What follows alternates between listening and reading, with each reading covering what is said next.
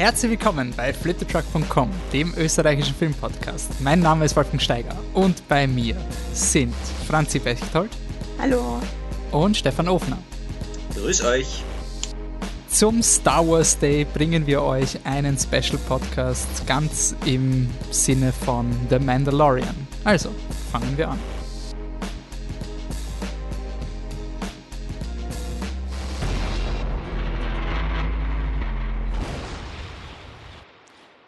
Woo, wir sind wieder da.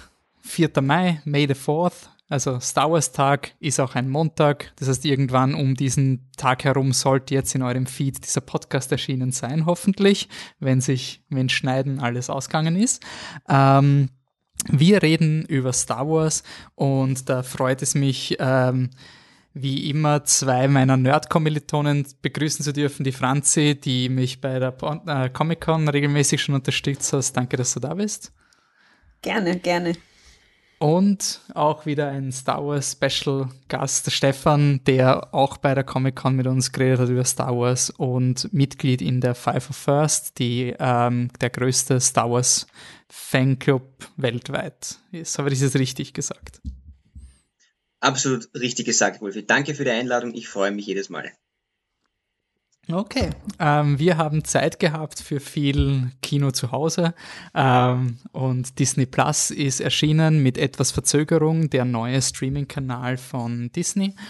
Und ähm, damit man diesen jedes, also jetzt ist Disney Netflix äquivalent draußen, man braucht irgendwas, um das Programm aufzuwerten. Und da hat Disney sich entschieden, sie machen eine TV-Serie The Mandalorian, acht Folgen ähm, in dieser Serie geht es um einen Kopfgeldjäger, der ausschaut wie Boba Fett. Also kennt wahrscheinlich eh fast alle, die diesen Podcast hören. Also sollte man wissen, das ist der Typ, der zweitcoolste neben Darth Vader. Also die coolste Rüstung ist Darth Vader, zweitcoolste ist Boba Fett. Wobei, vielleicht haben da andere Meinungen, sind auch vertreten. Ähm, aber es geht hier nicht um Boba Fett, es geht um einen Mandalorianer, einen namenlosen Helden, so Clint Eastwood-Style nach Episode 6. Das Imperium ist gerade komplett zerstört, nichts tut sich mehr. Ähm, Werner Herzog spielt a very German talking imperial officer because bounty hunting is a dangerous profession. Und der gibt diesem Mandalorian einen Auftrag. Und vielleicht kennt ihr die Geschichte noch nicht, aber ihr kennt 100 pro, was dieser Mandalorian findet, weil es war überall. Es war Baby Yoda. Also es ist nicht Baby Yoda, es ist offiziell The Child. Okay, wir werden es, wir, wir sind uns dieser Unterscheidung bewusst. Ich will das jetzt mal sagen. Wir wissen, also wir haben noch nicht bestätigt bekommen, dass es das Kind von Yoda ist. Es könnte noch immer sein. Es könnte aber auch nicht sein. Trotzdem werden wir, weil es cooler klingt, Baby Yoda sagen. Es geht äh, einfach besser so über die Lippen. Baby Yoda ist klingt einfach the, melodischer als The Child. The Child. Das klingt so, also, das, klingt so steril und so. Es klingt, es, es sieht nicht aus wie The Child, sondern es sieht aus wie Baby Yoda. Ja. Und ich muss schon sagen, also generelle Eindrücke zum Mandalorian, also es ist halt ein Western. Es, es hat gestartet vom Marketing als so ein urdark und gritty, quasi Rogue One, noch ärger, noch härter. Es ist eigentlich eine recht familienfreundliche Serie, dafür wie es äh, die ersten Trailer gezeigt haben, vor allem weil diese ersten Trailer haben ja Baby Yoda nicht gezeigt. Also die ersten Trailer waren nur Shootouts und Badass Mandalorian und ja, Baby Yoda macht schon sehr familienfreundlich. Ähm, Franzi, was sagst du zur Serie so generell, also zur ersten Staffel mal ohne Spoiler? Ähm, ich war sehr überrascht ähm, vom Storytelling, vom, von der Geschwindigkeit, in der erzählt wird, ähm, von, der, von Designentscheidungen und ähm, davon, ähm, was so die, die Themen der Serie sind, dass es eben, wie du sagst, ähm, eine Diskrepanz gibt zwischen dem Action, die uns angeteasert wurde und dem, was wir tatsächlich bekommen haben. Und das finde ich großartig. Das ist, was mir sehr gut gefallen hat. Ich habe ähm, ich habe was Neues bekommen. Ich habe nichts bekommen, was ich schon sehr oft gesehen habe. Und deswegen finde ich, ähm, finde ich das eine wirklich tolle Serie. Ich finde, sie hatte zwischenzeitlich einen kurzen Hänger für mich. so in der Mitte und dann aber ging es wieder super bis zum großartigen Finale. Stefan, was ist dein Eindruck? Ich kann mich der Franzi ziemlich anschließen. Ich bin eigentlich ohne allzu große Erwartungen in die Serie gegangen, habe mich einfach überraschen lassen und ich bin eigentlich von Anfang an auch ziemlich an einen Western erinnert worden von sehr vielen Stilelementen her. Und ich habe mir eigentlich nur gedacht, hm, was für Geschichten wollen sie uns da mit einem Kopfgeldjäger in unserer wohlbekannten Galaxis uns da erzählen. Und ich war wirklich sehr positiv überrascht und erfreut. Dem Durchhänger, da stimme ich der Franzi zu, aber alles im Allen wirklich eine gute Mischung zwischen einer durchgängigen Story und auch immer wieder so ein paar ähm, Side Stories, die das extrem aufgewertet haben für mich. Ich finde, Uh, es war halt, es, es hat mich extrem an alte Star Trek-Serien erinnert. Also es ist sehr oft ja. quasi, er landet auf einem Planeten und am Ende von der Folge fliegt die Razor Crest, also das Schiff von Mandalorian, weg und du erwartest noch das steht bei Rick, bei Rick Berman. Also irgendwie ja, genau. so dieses. Created by Gene Roddenberry. es ist, es ja. ist wirklich, auf das habe ich immer gewartet, weil jede Star Trek-Folge hat immer mit diesem du, du, du, du, du, du Shot geendet, wo das Raumschiff einfach wegfliegt. Und Aber das war damals, glaube ich, auch, also gerade gerade so in den 90ern und Nullerjahren bei diesen ähm, Science-Fiction-Serien in dieser Zeit so ein bisschen Standard. Da hattest du halt diese ähm, Planet of the Week Episoden noch, wo das halt immer so war und die haben sich halt, das, das hat sich geändert in den letzten Jahren und ich finde, sie haben hier eine gute Mischung zwischen ähm, zwischen äh, zusammenhängender Geschichte und diesen einzelnen in sich geschlossenen Erzählungen geschafft. Mhm. Ich habe mich also, als, als Firefly, Firefly-Veteran ein bisschen natürlich innerlich gefreut, dass der Space Western seine Renaissance bekommt, nachdem es so unrühmlich nach einer Staffel abgesetzt wurde. Ja. Ich finde ich find auch zum Beispiel die eine Folge, wo sie am Plan auf diesem Grasplaneten sind und der Mandalorian am Ende von der Folge das überlegen muss, ähm, ob er den Baby Yoda dort lässt. Das ist so Classic Star Trek. Ja. Das ist so, mhm. in jeder Star Trek Folge gibt es die eine Folge, wo halt irgendein Charakter sagt, ja, ich werde jetzt hier bleiben und nie wieder zurückkommen und dann fünf Minuten vor Schluss. Oh nein, nein, nein, nein, nein, keine Aber Angst. ich finde es so lustig, dass es in der heutigen Zeit nach all den Serienerfahrungen, die dazwischen kamen, ähm, durchaus hätte sein können, dass er den da lässt. Mhm. Also ein bisschen J.R.R. Martin-Style, meinst du? Ja, halt so zum Beispiel, also dass halt, dass halt, ähm, dass du nicht mehr so damit rechnen kannst, dass diese Erzählstruktur, die wir seit Jahren kennen, eingehalten wird. Und das mhm. fand ich macht es dann schon nochmal spannend, weil es wäre eine logische Entscheidung gewesen, ihn da zu lassen. Ja. Und ähm, ich habe mit, also ich war dann schon kurz davor und dachte, ach nee, bitte lass ihn nicht da. Ich, ich will mehr Baby Yoda haben. Aber es hat dann, hat sich ja dann eh alles zum Guten gewandt. Er hat ihn dann eh wieder mitgenommen. Gehen wir gleich mal zu Baby Yoda, bevor wir über die ganze Story reden. Ähm, ich ich finde immer, also das war der Geniestreich, dass das nicht geleakt ist. Das ist wirklich so ein, Gott sei Dank ist das nicht geleakt, weil die mhm. nicht konsequent positive Atmosphäre im Star Wars Fandom hätte diese Serie zerstört, bevor sie existiert hätte. Also wenn du beim Comic-Con Trailer Baby Yoda zeigst, dann hätte die Serie nicht ein halbes Jahr überlebt. Und jeder liebt dieses Baby Yoda. Also das ist wirklich so, ähm, ich verstehe auch nicht ganz wieso. Also ich frage mich immer, ist Baby Yoda die neuen Minions? Also ist es dieses cutesy, also die Minions waren ja am, ja, also, man muss sich dessen immer bewusst werden, weil ähm, die Minions haben auch gestartet das ziemlich geniale, hey, das ist eigentlich so Ur-Silent-Era Slapstick und so, die waren ja quasi diese geheimen Helden von Ich einfach unverbesserlich, und da man hat sich urgefreut und es ist urbewundert worden, wie sie das schaffen, mit diesen Minions da Stories zu erzählen. Und sie sind das Allerschlimmste überhaupt. Also so, und die Frage ist, ob Baby Yoda, ist Baby Yoda jetzt legit?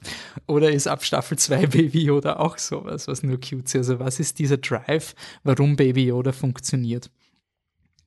Oder funktioniert es nur für eine Staffel? Das ist die Frage. Naja, es ist ja einfach so Lion and Cup Erzählung eigentlich. Und ähm, es ist es funktioniert halt, weil, ähm, weil so zwei unglaublich gegensätzliche äh, Charaktere was aus dem jeweils anderen rausbringen, dass man nicht vermutet hätte.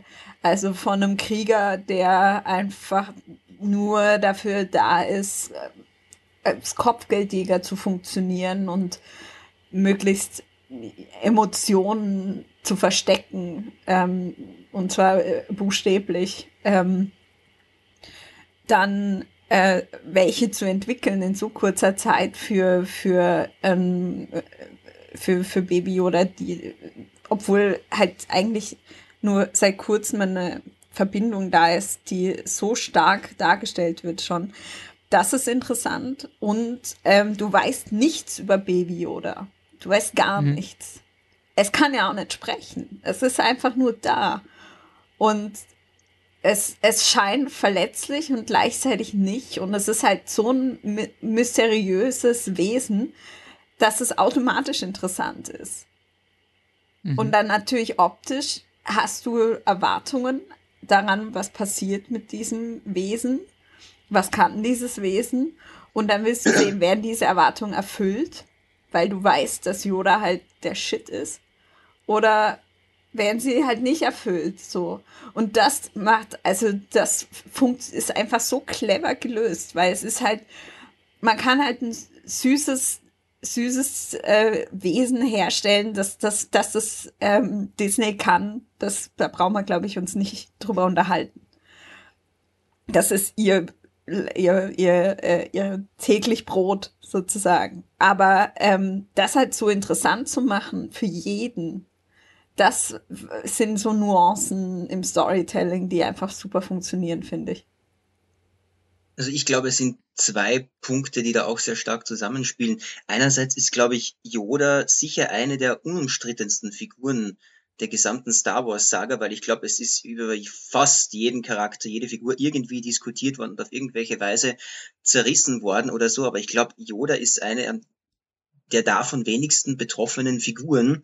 Ich glaube, es gibt keinen, der sagt, er, er mag Yoda nicht oder irgendwie so. Also das geht von Extrembeispielen wie Jar Jar Binks und die ganzen Diskussionen um die Figuren der neuen Trilogie und so weiter. Aber davon ist Yoda seit äh, 1981 unberührt geblieben und deswegen einfach so eine wahnsinnig positiv aufgeladene Aura rundherum. Und jetzt das Ganze in Kindform, also in Form eines, äh, eines jungen Wesens dieser Spezies. Und ich meine, ja, wir alle, wenn wir irgendwelche Videos von kleinen tapsigen Welpen sehen, auf Facebook oder sonst irgendwo schmilzt das Herz eines jeden einfach dahin. Und wenn du das auch noch auf diese Fantasiefigur überträgst, die, wie wir wissen, ein sehr großes Machtpotenzial hat und das ja auch teilweise schon zeigt, wenn du das auf, darauf überträgst, ist das eigentlich einfach ein unglaublich starker Pull-Faktor der die Menschen mitreißt, die das sehen und natürlich auch vom Storytelling her und von, von der Dramaturgie her einen nachvollziehbaren Grund dafür liefert, warum sich Mando so verhält, wie er es tut.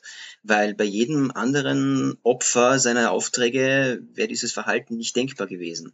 Also sie mussten ihm irgendwie einen glaubhaften Grund auch liefern, warum er das Kind dann in Folge 3 auch wieder zurückholt und es eben nicht dem Werner Herzog und dem verrückten Wissenschaftler aussetzt. Also sonst hätte die ganze Staffel oder die ganze, die ganze Serie auf die Art und Weise auch nicht funktioniert. Erinnert euch mal an den ersten Auftritt von Baby Yoda. Der war spot on inszeniert. Ähm, es ging ganz kurz am Ende der letzten, ähm, am Ende der ersten äh, Folge dass man ihn gesehen hat. Und das letzte Bild war fast eine, eine, ähm, ein, ein Bild von, von äh, diesem, dem Fresko. Ähm, es war Gott und, Gott und Adam. Es war halt, genau. Ja. Und dieses, ähm, dieses Aufeinandertreffen hat sofort eine zweite Ebene bekommen, nämlich eine Bestimmung. Und das ist sofort jedem klar, dass das unglaublich besonders ist, was hier gerade passiert. Aber man weiß noch nicht warum. Und das war richtig clever, fand ich. Ja, meine, da darüber brauchen wir gar nicht reden. Es war für, vom der Bildsprache her fantastisch Wahnsinn. inszeniert, natürlich. Ja. keine Frage. Wir haben da, ich würde da schon die zwei, die zwei Namen, die fallen müssen, sind John Favreau, äh, Regisseur von Der König der Löwen, Iron Man und ähm, das Dschungelbuch und Dave Filoni, der Clone Wars begründet hat und Rebels und jetzt auch in Mandalorian endlich Regie führen darf. Ähm, was mir gefällt an dieser Serie, es ist so eine extrem straighte, klassische Geschichte. Also diesen Baby Yoda, Disney hat versucht mal so eine Kinderserie zu machen, die hat geheißen Star Wars Resistance, die war so, so quasi wacky mhm. Adventures auf einer Bohrinsel mit Podrace-Piloten, ungefähr so kann man sich vorstellen. Ähm, und da waren alle Figuren so turned up to 11, alle waren wacky crazy und es war für mich halt wirklich Kinderserie. Also ein, ich halte das nicht aus, also ich, das ist zu Clone Wars ist mir cool, vom, aber das ist Stil zu. nicht gefallen. Ich habe nur ein paar Bilder gesehen. Also. Ja. Ähm, und Baby Yoda in Resistance hätte mir den Rest geben. Also das, das wäre, ja. der hätte auch in Resistance reinpasst. Also die hätten auch Baby Yoda finden, mhm. wenn er lustige Adventures haben. Aber durch diesen, also auch diese unironischen Umgang mit Baby Yoda.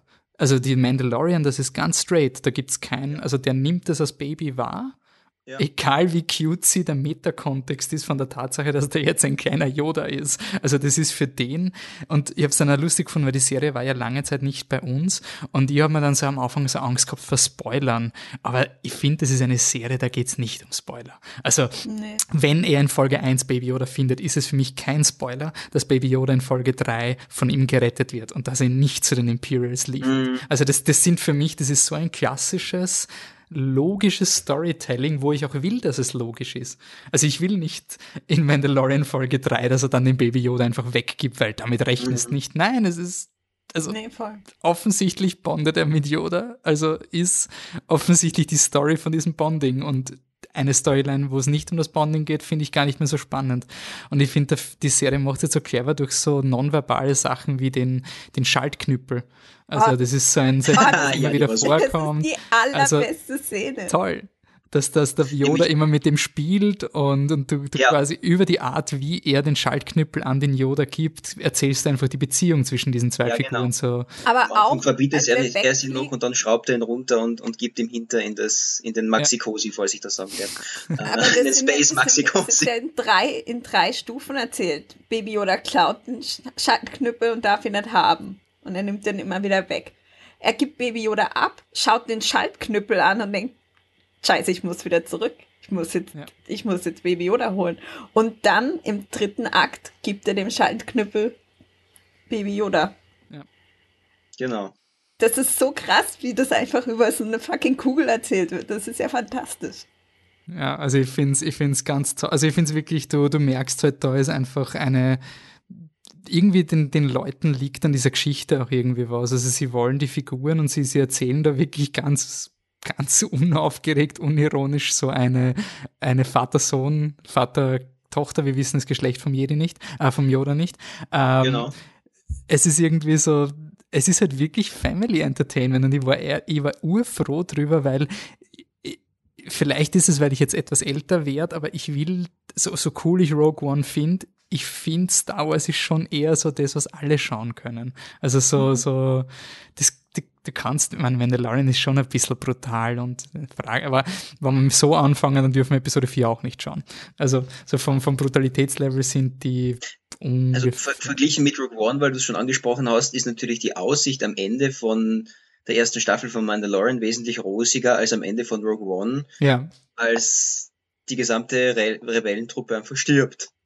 Ja. Also, also ich, ich finde Rogue One ist ja. so diesen, den kannst du hin und wieder machen, aber das will ich nicht permanent in Star Wars. So, du kannst hin und wieder sagen, hey, stell dir mal vor, du machst ein Star Wars, alle sterben, Urorg. Und es ist so, ja, eh, Urorg, reicht schon wieder.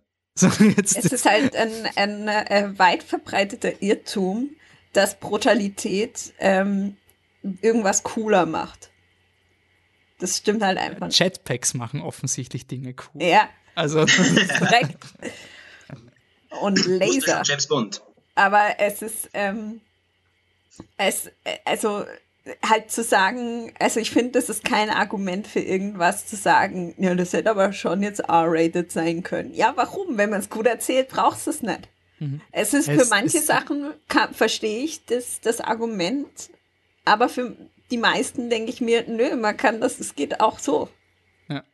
Na, da finde ich, da bin ich einfach so ein innerer Fanboy vom, vom, äh, da bin ich einfach so ein Fanboy vom Dave Filoni, weil der so richtig, da gibt's wirklich Interviews, wo er zu dem Stellung nimmt mit diesem ganzen, äh, was ich zum Beispiel auch eine, eine Diskussion im Star Wars Fandom, die ich schon nicht mehr hören kann, ist dieses äh, Episode 6 ist nicht gut, weil der Han Solo stirbt nicht und das raised nicht die Stakes. Also ich habe als Kind nie an, also ich habe als Kind schon glaubt, dass die vielleicht nicht schaffen. Also so, also mhm. der, der Han Solo muss für mich nicht sterben, um eine Situation spannender zu machen. Es ist cool in Episode 7, aber das macht jetzt Episode 6 nicht schlechter.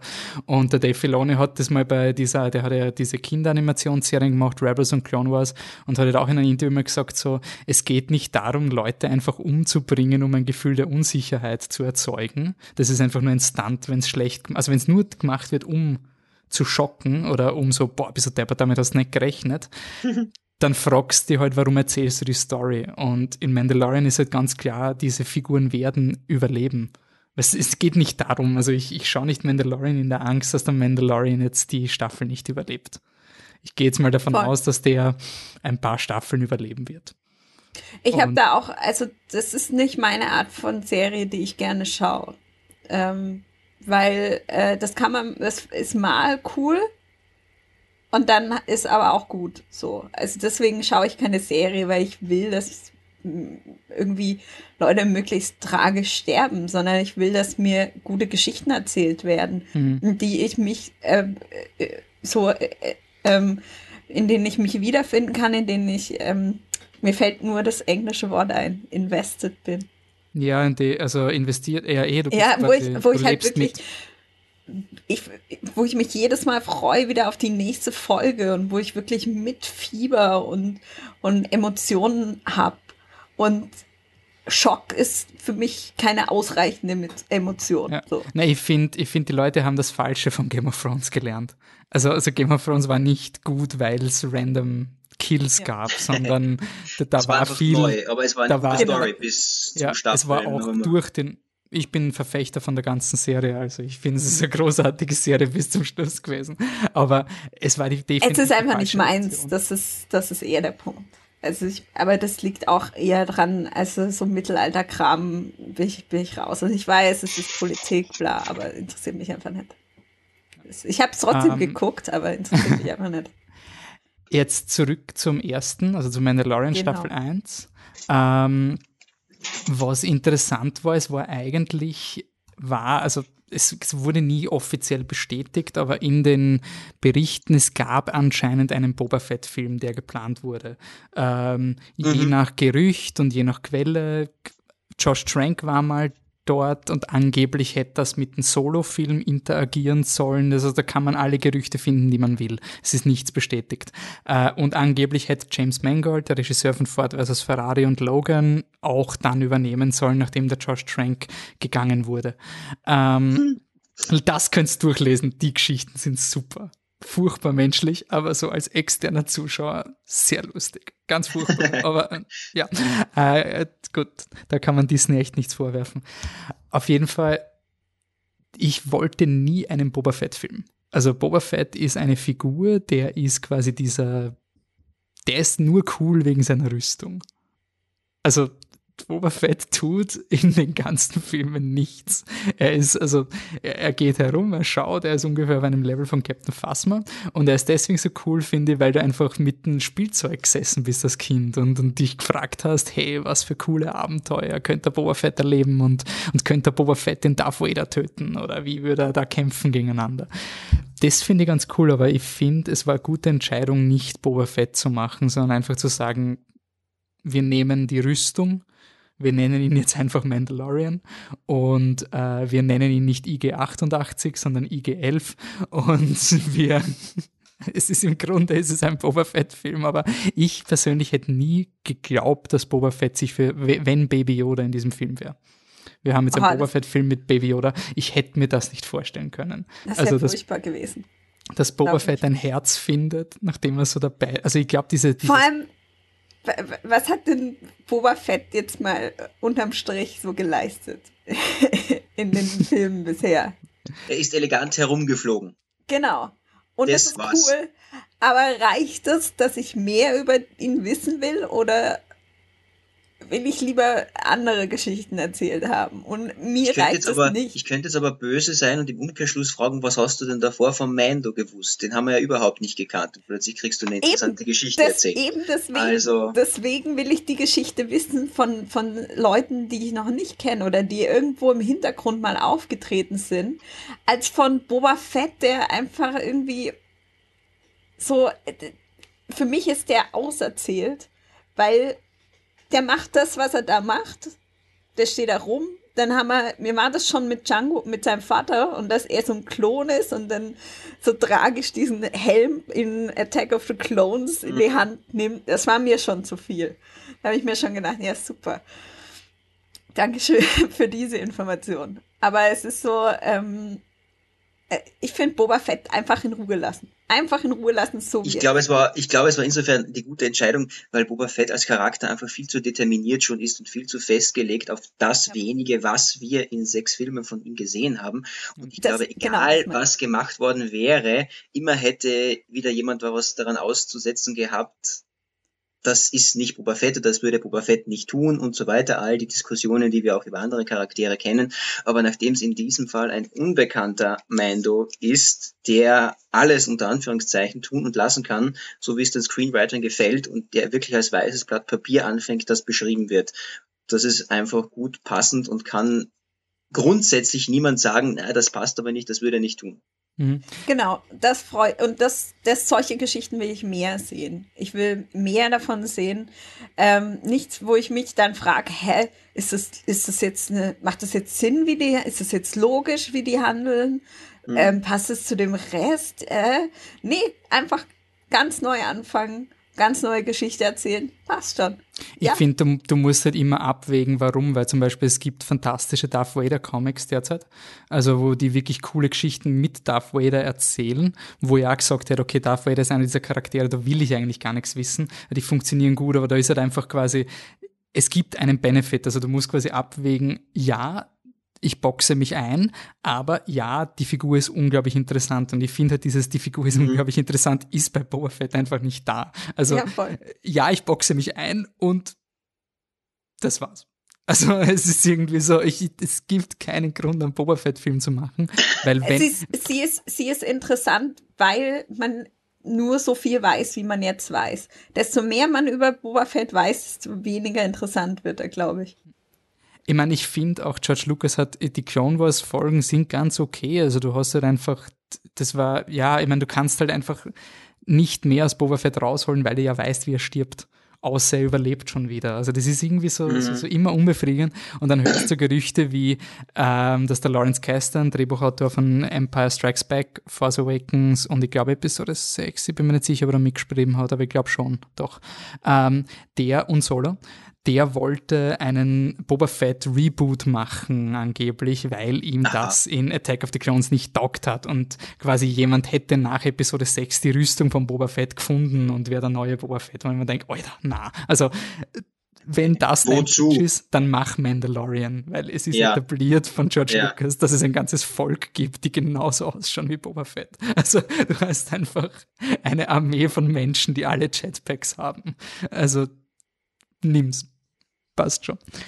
Ähm, ein Hauptdarsteller, der nichts redet äh, oder wenig redet, ist auch, finde ich, ganz interessant. Ähm, bisschen traurig, wenn man dann eben so liest, boah, wie so der, das ist ein Wahnsinn, was der äh, Pedro Pascal, der Schauspieler, da reingibt mit seiner Emotion und so weiter und dann liest du nach, ja, in dieser Episode war fast nichts von Pedro Pascal gedreht, das war alles der Stuntman.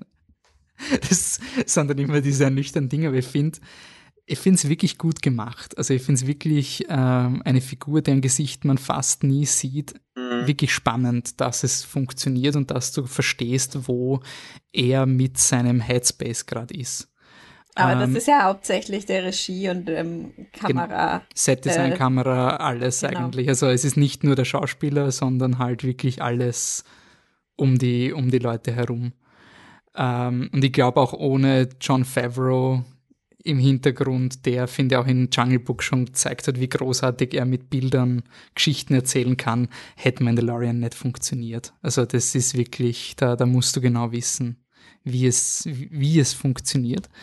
Ich, ähm, der muss auch sehr krasse Vorstellungskraft haben, der John Favreau. Mhm. Für die Arbeiten, die er macht und die er vor Mandalorian schon gemacht hat, ich glaube, dass der eine unglaubliche Vorstellungskraft und einen Drang zu Innovation hat. Also, wenn man seine Filme anschaut, er ist immer innovativ. Also, der erste Iron Man zum Beispiel, der hat zu diesem Zeitpunkt dieses gesamte Prinzip von ich baue mir eine Rüstung. Das ist der Grund, warum dieser Film funktioniert, weil er das wirklich mhm. so plastisch erzählt hat, dass du da mitlebst mhm. und mitfühlst. Der Film hat eine beschissene Story, aber die ist so gut erzählt. Die ist einfach so simpel. Er baut sich seine Rüstung, dann baut er sich eine schnellere Rüstung, dann baut er sich eine rote Rüstung und die rote ist die stärkste. Also das ist urgeil. Es ist wirklich ein urgeiler Film, aber die Story ist, oh Gott. So, ja. Aber ich finde auch, wenn man sich die Making-ofs von Jungle Book ansieht, ähm, wo halt noch alles, alles vom Green gedreht wurde und so, wie gut er es geschafft hat, aus diesem Kind, das Mowgli spielt, ähm, alles rauszuholen und das ist ja für ein Kind ist es vielleicht noch, also das hat vielleicht auch Vorstellungskraft und so, aber es ist halt voll schwierig wahrscheinlich. Das hat ja gar kein Gegenüber gehabt. Mhm. Und er hat die, Favreau hat oft die Gegenüber sozusagen gespielt für ihn. Mhm. Und das ist echt, ja. es ist so interessant, das zu sehen und es ist so, ähm, also für mich war der Sprung irgendwie auch technisch von den Sachen, die er halt vorher gemacht hat, zu dem, was er jetzt macht, total natürlich. Und die Art und Weise, wie er darüber spricht in Interviews, ähm, finde ich so faszinierend.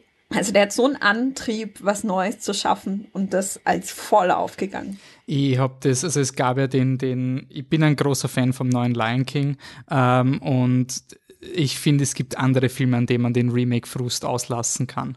Ähm, ich finde, ich habe dann irgendwann mal gelesen, irgendwie auf Twitter oder so, so jemand gemeint hat, ja, John Favreau war eh ganz gut, aber er ist halt jetzt im Grunde nur ein Tool für ILM, also oder für, für halt die Visual Effects. Erstens mal, ich mag nicht, wenn man Special Effects so runterredet, aber zweitens ist es halt komisch, dass es gibt Regisseure, die sind quasi, keine Ahnung, irgendwo ursuper dabei, dann gehen sie woanders hin und dann sind sie nicht mehr super.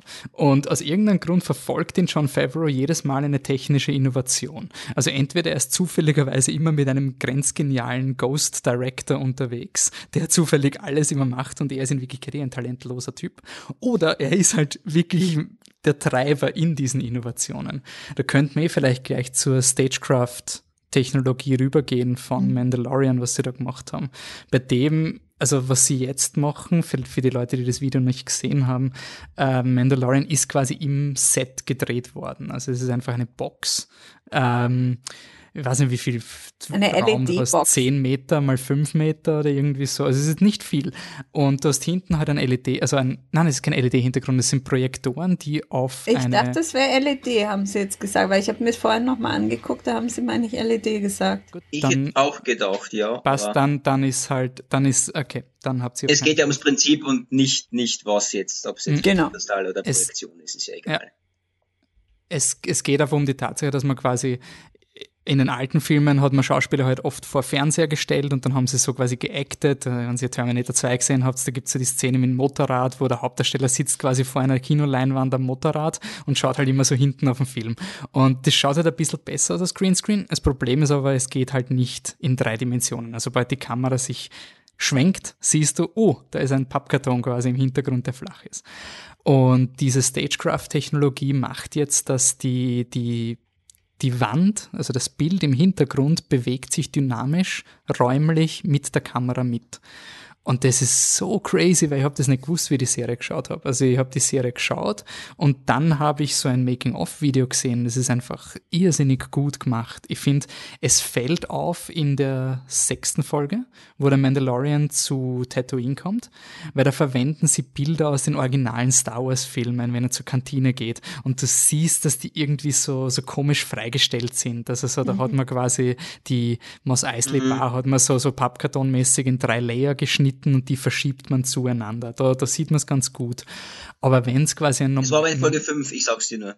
Ah, Folge 5. Für, die, okay. kritischen, für die kritischen Zuhörer, es war in äh, Folge 5. Okay. Folge 6 war diese Heist-Folge, oder? Genau, ja, ja, das genau, war die genau, Star Trek-Folge. Ja, genau, da müssen wir, eh noch, müssen wir noch drüber reden dann.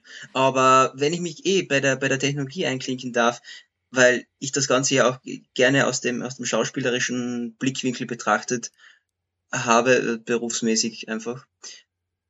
Ich habe das extrem, extrem toll gefunden, dass du dadurch wirklich am Set die Leute einbinden kannst, weil du ja nicht die ganzen Sachen aufbauen kannst. Also das, das ich kenne natürlich die ganzen Making-ofs von vom Hobbit und von Herr der Ringe. Da hast du ja fantastisch, fantastische Sets, aber das geht bei so einer Serie natürlich wesentlich schwieriger und jetzt aber wieder einfacher, weil du eben diese Technologie hast und diesen Raum, wo rundherum die Leinwand ist oder eben die Bildschirme und du stehst in dieser Landschaft. Das wird noch das Raumschiff da stehen oder das halbe Raumschiff, aber du bist als Schauspieler wirklich dann komplett in dieser Welt drin. Also ich meine, ohne Vorstellungskraft kommst du beim Schauspiel sowieso nicht weit, aber in dem Fall hilft es natürlich extrem, das zu transportieren. Und deswegen, um nochmal kurz auf die auf den gesichtslosen Mandalorianer zurückzukommen, ich habe das schon sehr beeindruckend gefunden, weil es nämlich wieder beweist, wie wenig eigentlich das Gesicht und die Gesichtsausdrücke auch wichtig sind für einen Schauspieler, wenn er es kann. Natürlich, es ist ein Film, es ist eine Serie, du kannst viel mit Kameraeinstellungen, das sind alles, das kannst du alles herum bauen auch, aber es funktioniert trotzdem, obwohl man sein Gesicht nicht sieht. Es transportieren sich trotzdem die Emotionen und das würde auch auf einer Bühne funktionieren.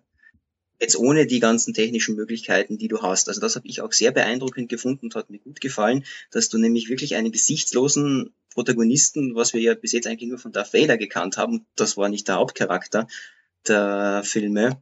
Also sich das wirklich auch zu trauen und nämlich, weil der kommt, hat die meiste Screamtime natürlich und du siehst keine, du siehst keinen Augenzucken, du siehst keinen, keinen, weiß nicht, keine hochgezogene Augenbraue, keinen Mundwinkel, keine Träne, nichts.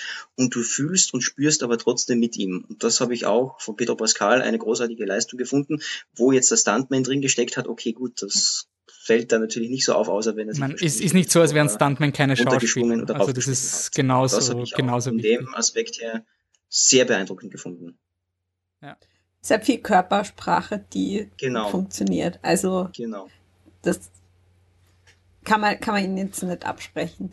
Ich habe ein cooles Video gesehen, wo sie, ähm, wo sie auch ein bisschen Greenscreen und Stagecraft ähm, so verglichen haben. Und da ist mhm. mir auch wieder aufgefallen, also wie viel das auch erleichtert.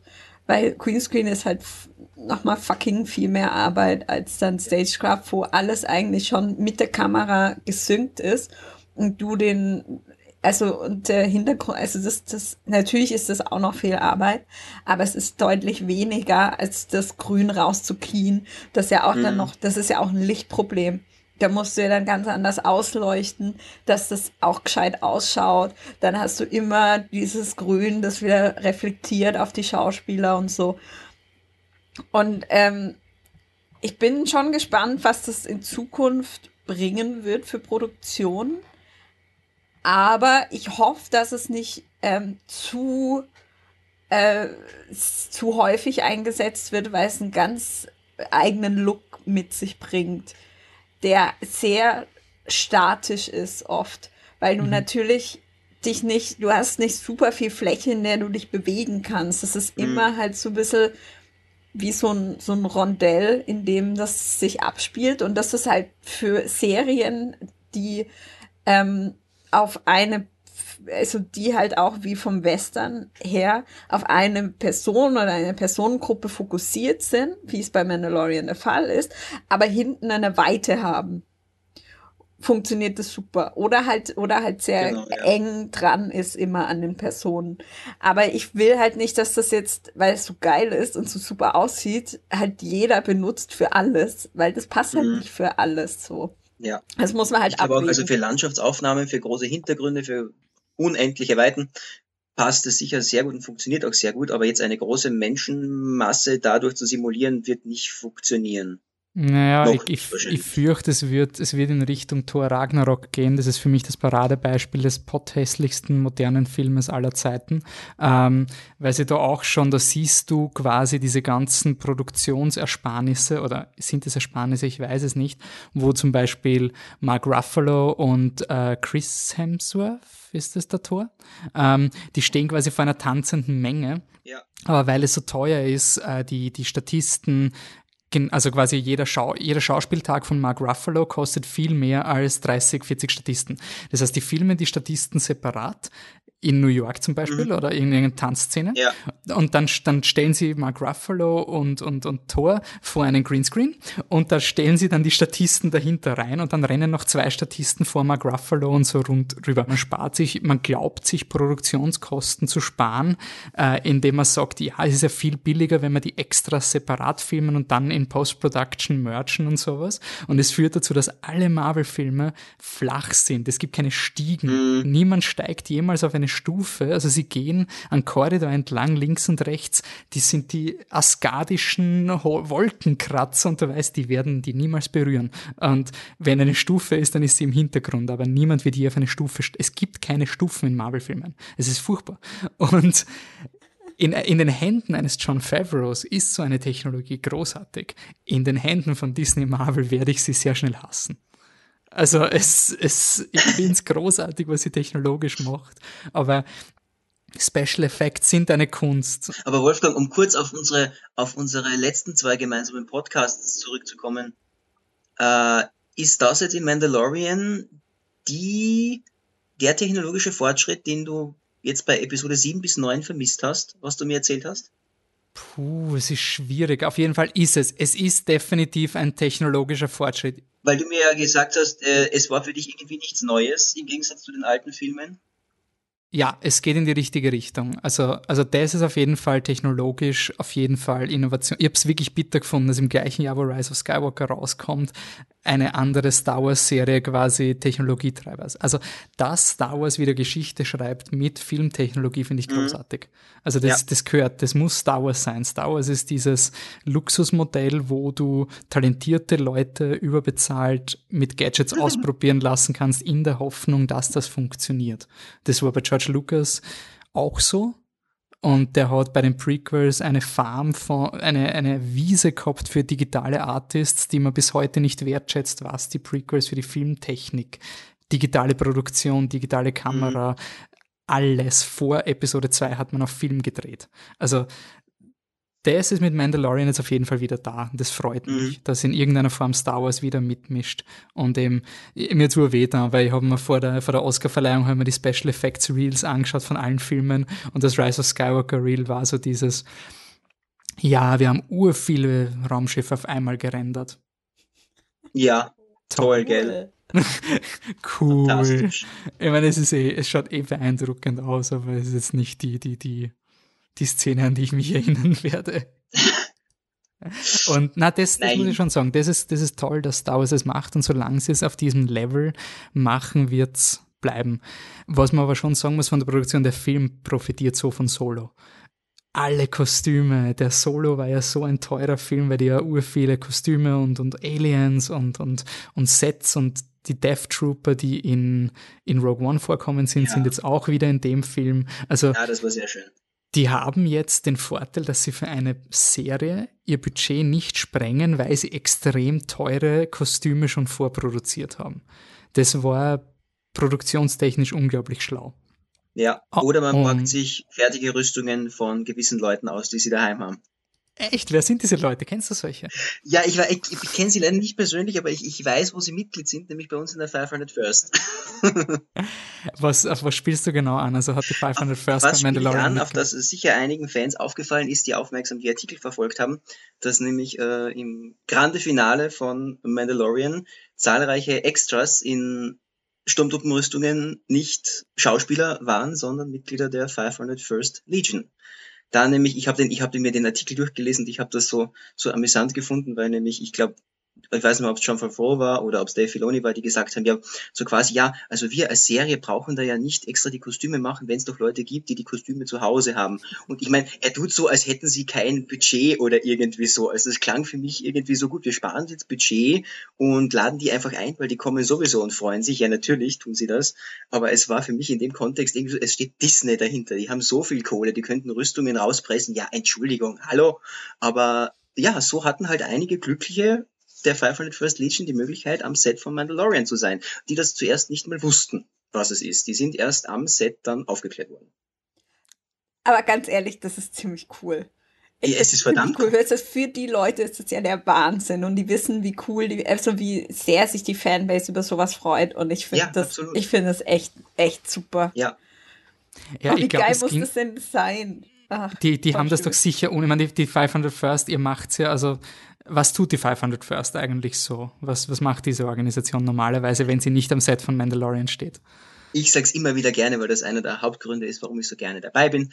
Wir als 500 First stellen unsere Star Wars Begeisterung in Form von meist selbstgebauten Kostümen auf diversen Veranstaltungen, Vienna Comic Con zum Beispiel oder anderen Conventions oder ja, was ich, Paraden, Umzügen und so weiter unsere Präsenz zur Verfügung und sammeln Spenden für einen guten Zweck, sei es die Make-A-Wish Foundation oder in Österreich sammeln wir ähm, zum Beispiel für das St. Anna Kinderspital in Wien oder für die Kinderkrebshilfe und verbinden unsere Begeisterung mit Star Wars mit einem guten Zweck.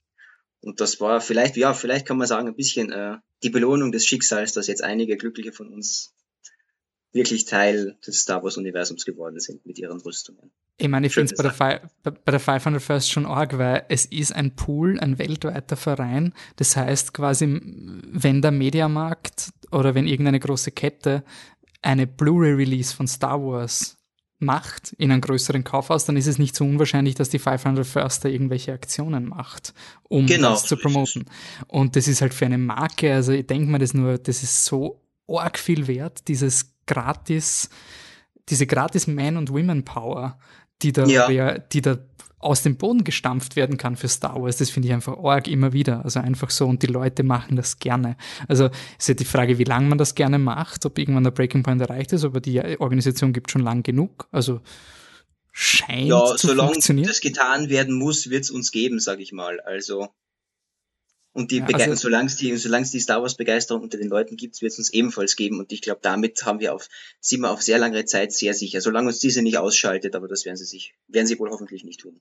Aber es ist ja nicht nur, dass man das jetzt, also so wie ich das verstehe, dass man das jetzt macht ähm, aus Spaß und der Freude, sondern ihr habt ja irgendwie einen Kurs, nämlich anderen Menschen zu helfen. Genau, so ist und es. Das ist, ist halt, und dafür sind ja gerade solche Promo-Aktionen super, weil das bringt halt wieder Geld die, dass man halt wieder für einen guten Zweck äh, spenden kann. Also ich finde genau. das eigentlich, also die Motivation dahinter, ich glaube, das wird auch noch sehr lange bestehen.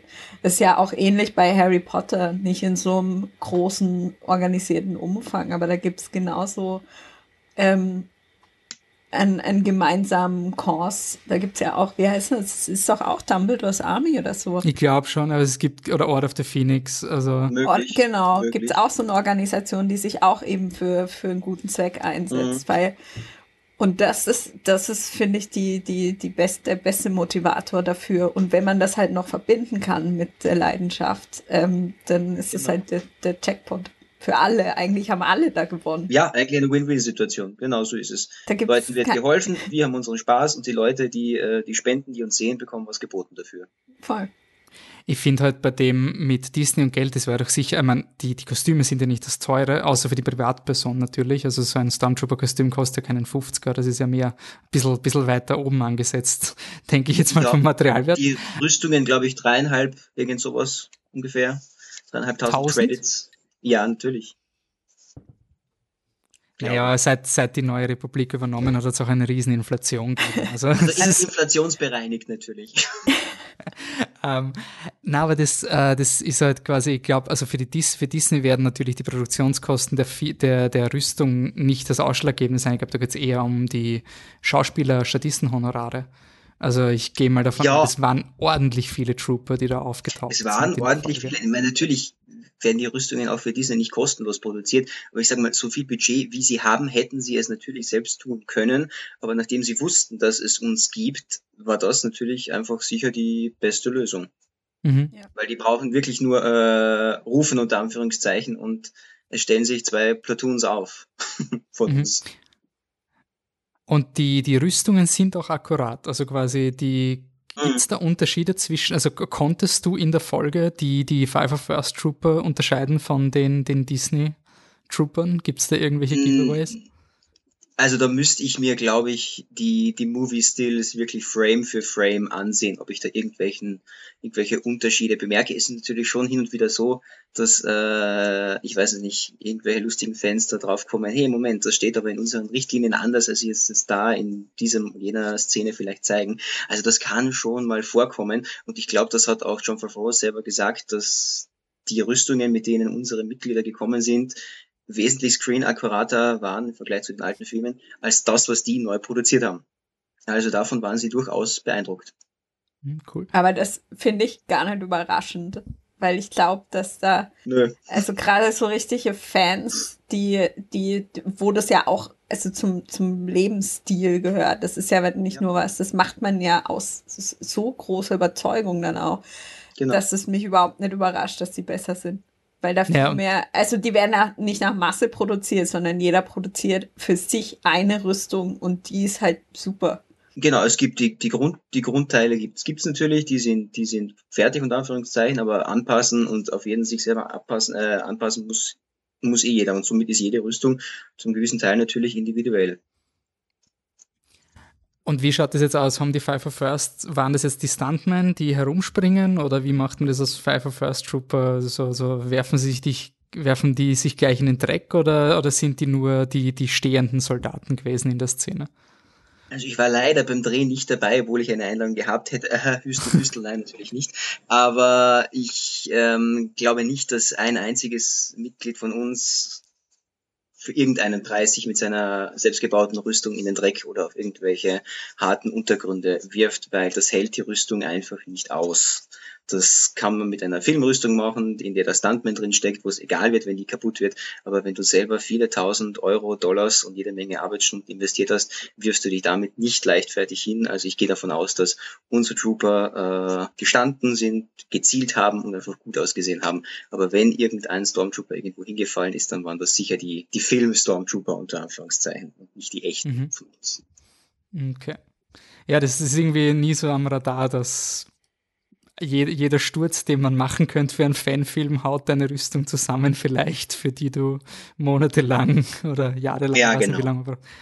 Okay. Ja, also solche Anfragen bekommen wir auch bei uns in der Austrian Garrison hin und wieder mal, wenn Leute einen Fanfilm drehen wollen oder irgendetwas und sagen, ja, wir hätten gern, dass sich dann zwei Stormtrooper dorthin schmeißen. Da sagen wir dann sehr höflich, aber bestimmt nein, das tun wir nicht, weil das würde keiner mit seiner Rüstung machen. Außer sie ist schon so alt, dass sie sagt, ich mache mir sowieso eine neue, aber es kommt selten. Es muss dann schon ein sehr guter Fanfilm sein, um für dieses Es muss dann ein sehr guter Fanfilm sein, da muss jemand seine Rüstung wirklich loswerden. Na cool. Ähm, generell, zum, gehen wir mal zum Finale von, diesem, von dieser ganzen Serie. Also ja. es war ja dann doch ein, ein also, oder generell der, der, Status des Imperiums, was mir urtaugt hat, abgesandelte Stormtrooper. Ja. Das war für mich auch so richtig ja. geil in der ersten Folge. Äh, du siehst, diese Rüstung ist so schier, das Imperium ist am Sand, literally. Mhm. Also die sind einfach ja. im Arsch. Das sieht man so geil in der letzten Folge, wo du halt diese ganzen schäbigen, verdreckten Stormtrooper siehst. Und dann kommt der äh, Esposito raus mit seiner Nigelnagel neu polierten Armee und stellt sich da auf. Und das ist, ah, ist so schön. Ja, es zeigt aber, ich finde, es war so gut. Zum ersten Mal, du gehst gut mit deinen limitierten ähm, Ressourcen um. Also du kannst nicht viele Stormtrooper machen. Das heißt, die, die du am Anfang siehst, sind äh, reidig. Aber wenn ja. dann mal einmal ein großer Aufmarsch kommt, durch den Kontrast bist du wirklich so, uh, uh der Gas von Breaking Bad ist jetzt da, jetzt, Voll. jetzt, this means business. Also du weißt einfach, und er hat sogar einen TIE Fighter, also die Serie ist so klein, dass das Erscheinen mhm. eines TIE Fighters ein, ein Macht, eine Machtdemonstration ja. ist. Und das habe ich sehr charmant gefunden, dass sie da diese Limitationen so verwendet haben für Storytelling und dass er mit seinen Death Troopern einfach, pff, also wie, wie willst du ihn besiegen? Das war schon sehr, sehr eindrucksvoll. Ja, das war, war gut gemacht. Das ist ja etwas, was ich mir, mich mir seit, äh, seit Episode 6 eigentlich immer gefragt habe. Ähm, wie, wie sah das, wie sah diese, diese Nachkriegszeit, und jetzt, um jetzt einmal einen Begriff von unserer Welt zu verwenden, wie sah diese nachimperiale Zeit eigentlich aus? Und das hat mir jetzt in der Serie extrem gut gefallen, weil es gab nämlich auch zum Schluss diesen Verweis, äh, wo es geheißen hat, das ist doch Moff Gideon oder so weiter. Und dann, dann sagt der, der, der Kopfgeld, Kopfgeldchef äh, sagt eben, das geht doch nicht, der ist doch in den Kriegsverbrechen, äh, in den Kriegsverbrecherprozessen XY ist er doch hingerichtet worden. Und das war es, was ich schon immer mal, immer mal wissen wollte. Ich, ich äh, verabscheue zwar Vergleiche zwischen äh, Nazi-Vergleiche mit, äh, mit dem Imperium, so wie Amy sagt äh, in Big Bang Theory, äh, Space Nazis, äh, das mag ich zwar überhaupt nicht, aber einfach nur dieses System, dieses, diese Nachkriegsordnung und was ist denn dann mit den davor Verantwortlichen passiert oder irgendwie sind die irgendwie zur Rechenschaft gezogen worden und wie sah quasi diese, diese nachimperiale Ordnung aus, darüber endlich was zu erfahren, hat mich extrem begeistert und mir extrem gut gefallen. War Zeit, dass das mal erzählt wurde es ist nie so in your face, aber es wird einiges zumindest visuell etabliert. Also es wird zumindest etabliert genau. in der, in der Tatooine-Folge gibt's äh, Münzen mit dem Republik-Logo. Also es gibt eine neue Währung. Äh, es gibt einen republikanischen Soldaten in Folge 6, glaube ich. Mhm. Also die, die, die Polizei sind jetzt die X-Wings und so. Ja das, das habe ich ganz interessant gefunden. Und ich habe es genau richtig für die Star Wars-Fans gefunden. Also so, dass es nicht storyrelevant ist, aber so, dass sich die Hardcore-Star Wars-Fans so aus den, aus den Side-Anmerkungen urviel rausziehen können, was das jetzt genau äh, bedeutet. Ähm, genau. An sich bin ich, also fandet ihr den Gas gut? Ich finde, ich finde, natürlich ist der Esposito ein guter Bösewicht, aber ich finde, er ist schon ein bisschen Typecast. Also er war halt schon Breaking Bad. Er hat eigentlich, er hat exakt das gleiche gemacht wie bei Breaking Bad. Er hat das teilweise sogar, ich habe so einen geilen ähm, äh, Screen Rant, äh, macht immer so Easter Egg Sachen die ich äh, total interessant finde, oft, weil manche Sachen checkt man dann doch nicht oder hat man halt einfach übersehen oder so. Und die haben nochmal die Szene aus Breaking Bad, wie er mit äh, Walter White spricht und die Szene aus, aus dem achten, wo er ähm, ähm, Mando droht, äh, ihn umzubringen, sozusagen, ähm, mhm. nebeneinander gestellt und es ist fast Wort für Wort das gleiche. Also da also, gibt's keine Diskussionen, ob das Typecast ist oder nicht. Aber ich finde es nicht schlimm, weil es funktioniert, finde ich.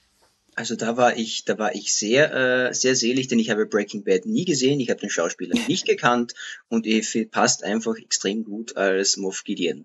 Und man, es ist leider so, dass gewisse Schauspieler mit manchen Rollen einfach extrem auf diese eine Rolle festgelegt werden, aber da muss man einfach Schauspieler und Charakter trennen auch wenn man es einem Schauspieler nicht immer Freude bereitet, jetzt nur auf diesen einen angesprochen zu werden, der einen vielleicht über drüber berühmt gemacht hat.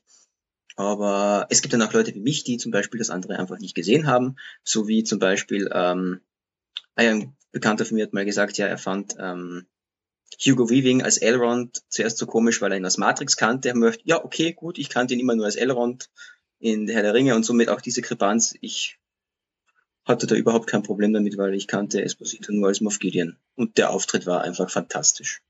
Ja, ich bin ich neugierig, was ihr dieses Slicke, dieses ja. so ein ganz slicker Typ einfach, das kriegt er einfach so hin. Es, es, er wirkt einfach schon, er hat so ein Auftreten, wirkt einfach sofort überlegen. Du weißt mhm. gar nicht warum. Mhm. Aber der es hat einfach, der ist gut angezogen, der hat eine extreme Ausstrahlung, der hat eine gute Haltung, der steht da, als hätte er alles im Griff. So. Mhm.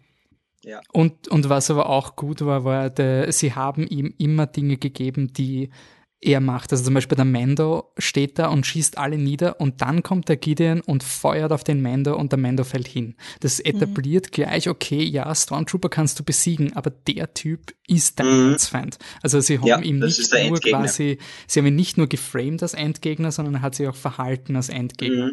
Und ich finde, was die Serie auch urschlau macht, ist, sie machen viele TV-Tropes, aber sie rechtfertigen es. Also zum Beispiel, dass der Gideon ihnen einen, einen, ein Zeitlimit gibt.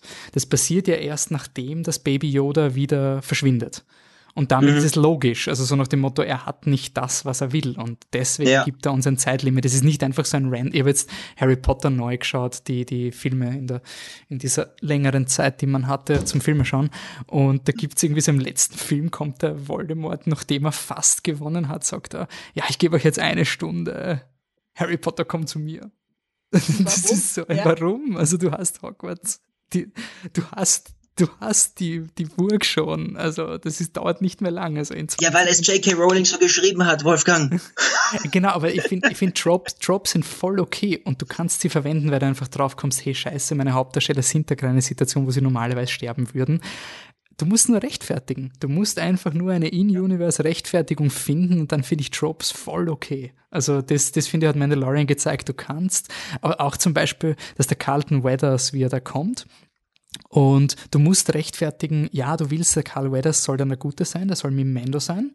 Dann brauchst du aber eine Szene, wo er den Turn hat. Also wo quasi, mhm.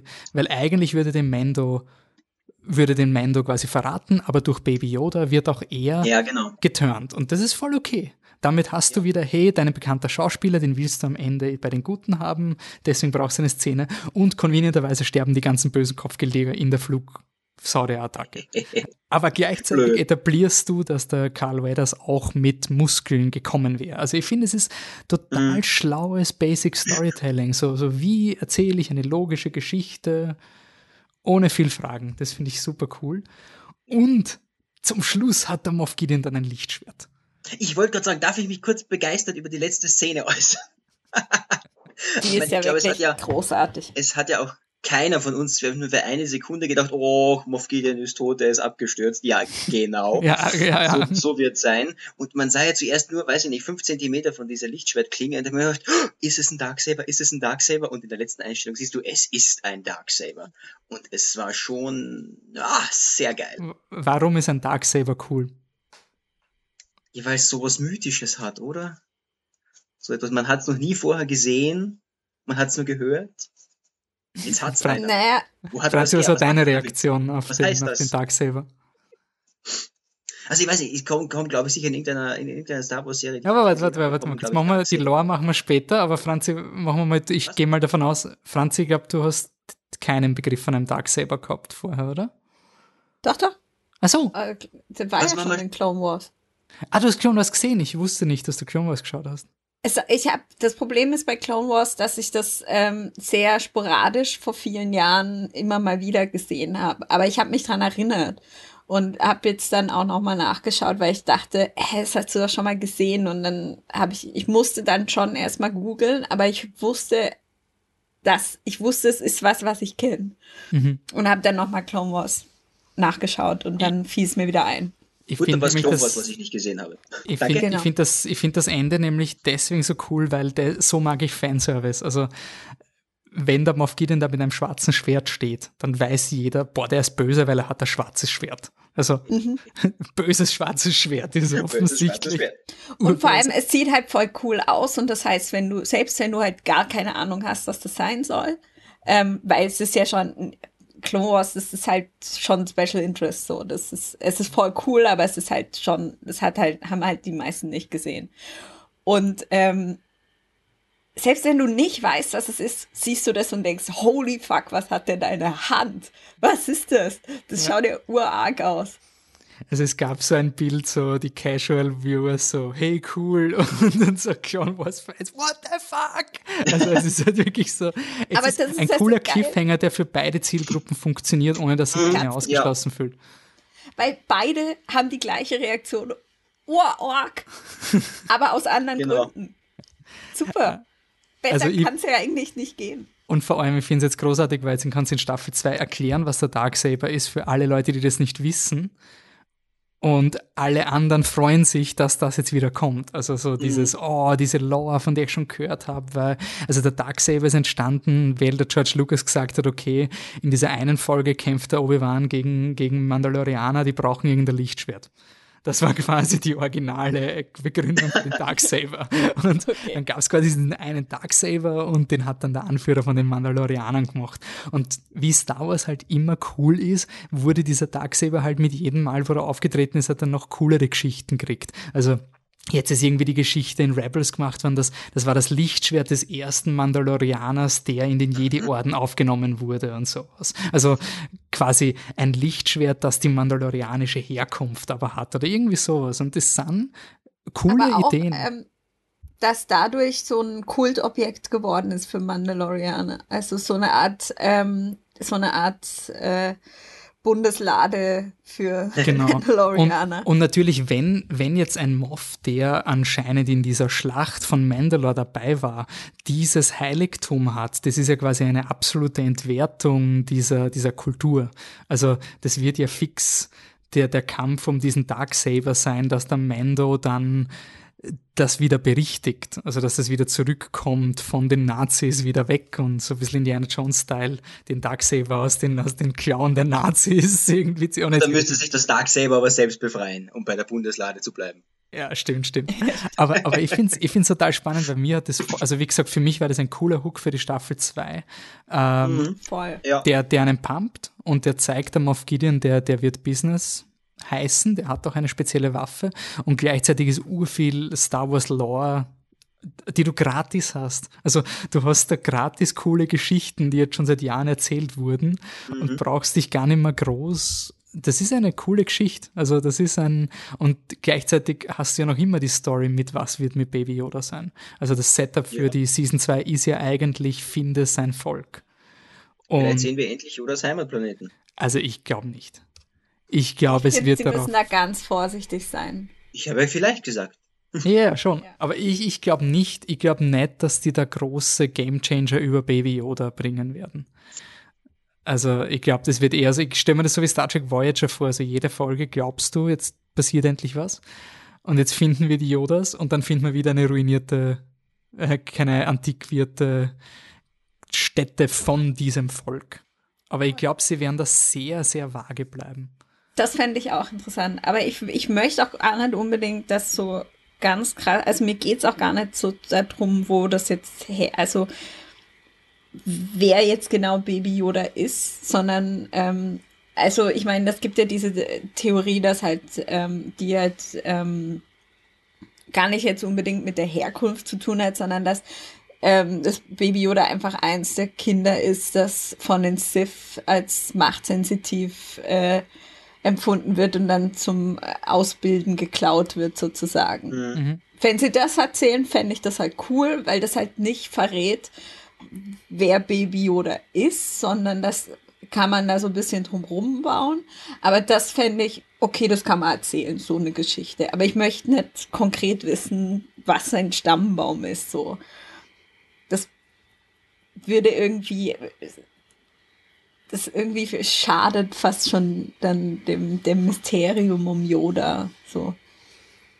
Weil ich will nicht irgendwie, das ist so komisch, ich will nicht, dass Yoda einfach so ein random Dude ist von einem Planeten, wo alle einfach total die argen ähm, Krieger sind oder halt so mhm. arge Da, da habe ich aber eine Fantheorie dafür. Da habe ich voll die Fantheorie. Weil, weil für uns ist halt Yoda einfach der, der, der weise ähm, Jedi-Meister, der einfach über allem steht. Und wenn jetzt einfach so ein Planet ist, wo halt alle so sind. Na, ich habe mir das überlegt, dass, dass, dass, dass, wirklich quasi diese Rasse, wenn man es wirklich so machen könnte, der ist ja 50 Jahre alt angeblich der, mhm. der Baby Yoda. Ja. Ähm, quasi ein so ein langer Zyklus, Evolutionszyklus, da bist du ja mhm. quasi weg vom Fenster, außer du bist stark genug in der Macht, dass du dich quasi um dich herum mal schützen kannst lange genug. Also du kannst dir diesen, diesen Lebenszyklus nur leisten, wenn du so im Balance mit deiner Umgebung bist, dass du automatisch beschützt wirst. Ich meine, die Frage ist, ob das Rekrutieren von Mandalorian nicht eh auch ins gleiche fällt. Also, dass diese dieses Ding sich schützt, irgendwie evolutionär oder sowas. Ich weiß es nicht. Aber Schutz durch Cuteness. Das Schutz durch Cuteness und Macht. Das ja, ist gut, ja ein absolut, das ist ja äh, tatsächlich funktionierendes Evolutionsprinzip. Ja, aber das hätte ihm, hätte ihm gegen Werner Herzog und den, und den Wissenschaftlern nicht geholfen. ja, ich möchte immer noch wissen, was doch, hat's, doch, hat's, natürlich. Ja, aber nur weil es den Mando berührt hat. Aber wenn Man nein, nein, gewesen der wäre. Der eine Wissenschaftler hat ja auch gesagt, tu dem nichts. Ja. Der Wissenschaftler, ja. der dafür verantwortlich sein sollte, ihn zu töten, hat gesagt, nein, nein, ich will den schützen. Pass auf ihn auf, als Mando ihn wieder mitgenommen hat. Es hat ja, das hätte ich genau auch gesagt, wenn ich der Wissenschaftler gewesen wäre und Mando mit gezogenem Blaster vor mir steht. Dem hätte ich alles erzählt, dass ich seine Großmutter kenne, wenn es darauf ankommt. Also, das ist, na, ich möchte wissen, welchen Plan äh, Werner Herzog und äh, Moff Gideon äh, hatten mit dem Kleinen, jetzt außer ihn umzubringen, damit er nicht möglicherweise zu einem Jedi wird. Also Sie wollen Palpatine klonen, sie wollen Palpatine klonen. ich glaube halt wirklich, dass die ähm, sich so ein ähm, krasses, äh, also dass die ihn halt irgendwie brainwashen wollten und seine Macht äh, für sich nutzen wollten. Evil Yoda. Genau. Was ich schon glaube, jetzt nach meiner Erfahrung von Clone Wars und Rebels, ähm, der Dave Filoni hat es wirklich super immer geschafft, dass seine Geschichten beendet werden. Sie haben nie das Star Wars-Universum so in den Grundfesten verändert. Also es war nie quasi, dass in Clone Wars etwas erklärt wurde, was Episode 6 jetzt verändert hat. Aber was er geschafft hat, war, dass seine Stories sich intern immer extrem schön geschlossen haben und bereichert haben. Also ich glaube, Baby Yoda wird einen Payoff haben, aber nicht für Snoke, nicht um irgendwas Externes mhm. zu berühren, sondern wirklich um die Geschichte intern zu halten. Ich meine, Rebels hat Zeitreisen gehabt und es hat funktioniert. Also äh. es, es ist wirklich, die schaffen das schon irgendwie, aber ich, ich würde mir nicht erwarten, dass ich da jetzt ein game-changing Video draus machen kann für meinen Kanal. Also ich glaube, es wird sehr unaufgeregt cool und nicht ein, oh, jetzt jetzt musst du Episode 7 nochmal schauen, weil durch Baby Yoda ergibt Episode ich 7. Ich hoffe es auch nicht. Also nein, bitte. Es ist die, die Filme sind die Filme, die funktionieren und das funktioniert und wenn es Quervernetzungen gibt, schön, aber ich will keine Entschuldigungsbriefe jetzt mit drei Staffeln Mandalorian für irgendwas. Hm, nö. Das hilft eh niemandem, weil die Leute haben jetzt die Romanversion von Episode 9 gelesen und eh, eh wieder zerrissen. Also hört's auf damit. Die Leute, die Episode 9 mögen, mögen es, die es nicht mögen, mögen es nicht. Es ist vorbei. Es ist it's over. ähm, ja, gut, das heißt, vielleicht halt auch, weil ich meine Erwartungen halten will, ich will jetzt mich eben nicht zu sehr hypen auf Baby Yoda, weil ich glaube einfach nicht, dass es großartig kommen wird. Was ich aber schon noch äh, für den Ausblick, habt ihr noch irgendwelche Gedanken, die ihr anbringen wollt?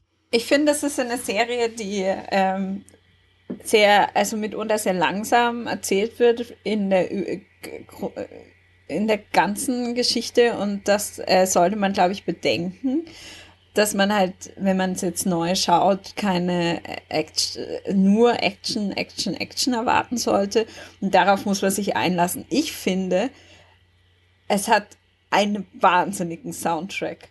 Mhm. Ja. Also ich finde den Soundtrack, das ist unglaublich stark. Ich habe jetzt schon wieder vergessen, wie Ludwig der gute Mann heißt. Sehr inspiriert. Göransson. Nochmal, sorry? Ludwig Göransson. Göransson. Ja. Der äh, hat sich sehr von Ennio Morricone inspirieren mhm. lassen. Ähm, und das, äh, das, der Titelsong oder das Stück, ähm, das, das, das Intro-Stück sozusagen, es ist ja. wirklich, wirklich, wirklich großartig. Und ich habe mir jedes Mal wieder den Abspann angeschaut, der unglaublich ähm, toll gestaltet ist.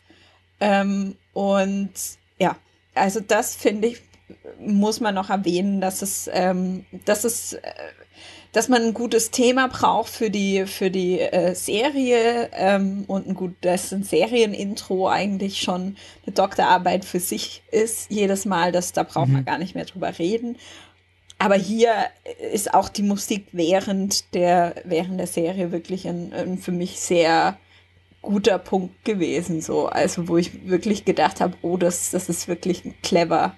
War auch wieder etwas, woran sich die Leute gewöhnen mussten, weil ich kann mir erinnern, dass das in den ersten zwei Folgen oder so noch so eher bekrittelt wurde und dass sie das sehr gelegt hat. Also es war wirklich, sobald du mal checkst, es ist nicht der Star Wars Soundtrack und es ist nicht das, dann, macht, mhm. dann ist es super stimmig. Also es ist wirklich Voll. ein... Voll. Ähm, ich, ich glaube, es war aber auch gut äh, so, dass es kein klassischer John Williams Sound war. Mhm. Ich finde, und ich glaube, da haben wir auch schon mal drüber geredet, dass, äh, Wolfi, dass du das nicht so siehst, aber ich fand die Folge 5 ähm, äh, war für mich ein bisschen so ein Durchhänger, weil Welche? da hatte ich die, die Tatooine-Folge. Genau. Die, ach so, mit, wo sie durch die Wüste reiten. Genau. Das, da, das hat mich nicht so angesprochen und nicht so abgeholt und das hat sie für mich sehr gezogen. Und dann dachte ich so, jetzt könnte auch mal wieder was vorangehen. Mhm. Aber ich wurde dann wieder überrascht mit der nächsten Folge, mit dieser Heist-Folge, wo auch genau gar nichts vorangegangen ist, die ich aber total toll fand, weil die so unglaublich clever gefilmt wurde und so für mich total überraschend aus dem Nichts kam. So. Also ich habe nicht mit so einer mhm. Folge gerechnet. In die einer ist, Serie, die nur acht Folgen hat. Die ist auch sehr charakterprägend, ja. finde ich. Das war die genau. Folge, wo er endlich mal wieder ein bisschen böser wurde, also ein bisschen Kanten hatte, weil die letzten Folgen waren einfach so nett zu allen, dass du einfach so langsam angefangen hast, so, ich habe mir so gedacht, nach der vierten, fünften Folge so, hey, jetzt muss er irgendwann mal Geld machen. Also so, er kann jetzt nicht in jeder Folge äh, nett zu den Leuten sein, er wird sich das nicht finanzieren können. Das war die Folge, wo es wieder ein bisschen so gegroundet hat, so, okay, mhm. er kann ja auch ein Arschloch sein, wenn er will. Äh, und macht auch Geld, wenn er will. Genau. Ja. Er war aber Dann in der Folge, die ich für mich einer der Höhepunkte der, der ganzen Serie ist, ähm, war er ja doch insofern noch nett, dass er die Dreier nur eingesperrt hat und sie nicht erledigt hat. Also das hat man dann ja doch in der Stimmt. letzten Einstellung, er hat sie ja offen gelassen gegenüber dem einen Typen, den er dann zurückgebracht hat. Ob er sie jetzt abgemurkst hat oder nicht, aber in der letzten Einstellung haben wir gesehen, sie stecken doch alle in derselben Zelle. Und mhm. ja, ich gebe dir absolut recht, Franzi, es war fantastisch gefilmt und für mich einer der Highlights auch. Ja, das war eine super, das war eine Monsterfolge mit dem Hauptdarsteller als Monster. Also das, das ist extrem cool, super spannend und ähm, die, ich finde die Folge und die zweite Folge mit dem Ei, also die zweite Folge mit dem Ei habe ich großartig gefunden von, von Setup und Payoff. Also ja. das ist, das ist so geil, nonchalant mal so ein bisschen nicht ernst nehmen auf eine gute Es ist Art. so absurd. Also, dass der, dass der, der ja. große Krieger Mandalorian wird da fast getötet für ein Ei. Ja, aber auch einfach wie un also wie awkward diese Szene ist, wo er in diesem Sandcrawler oben drin sitzt und alles klappert und er ist auch viel zu groß dafür und es ist einfach, es sieht wahnsinnig unbequem, stickig und widerlich aus und er sitzt da drin und es ist so, es ist so degradierend irgendwie, dass er da sitzt. Einfach. Und alle Javas um ihn rumwuseln und so. Also ich fand die Folge und das Ende dieser Folge ist ja das absolut geiste.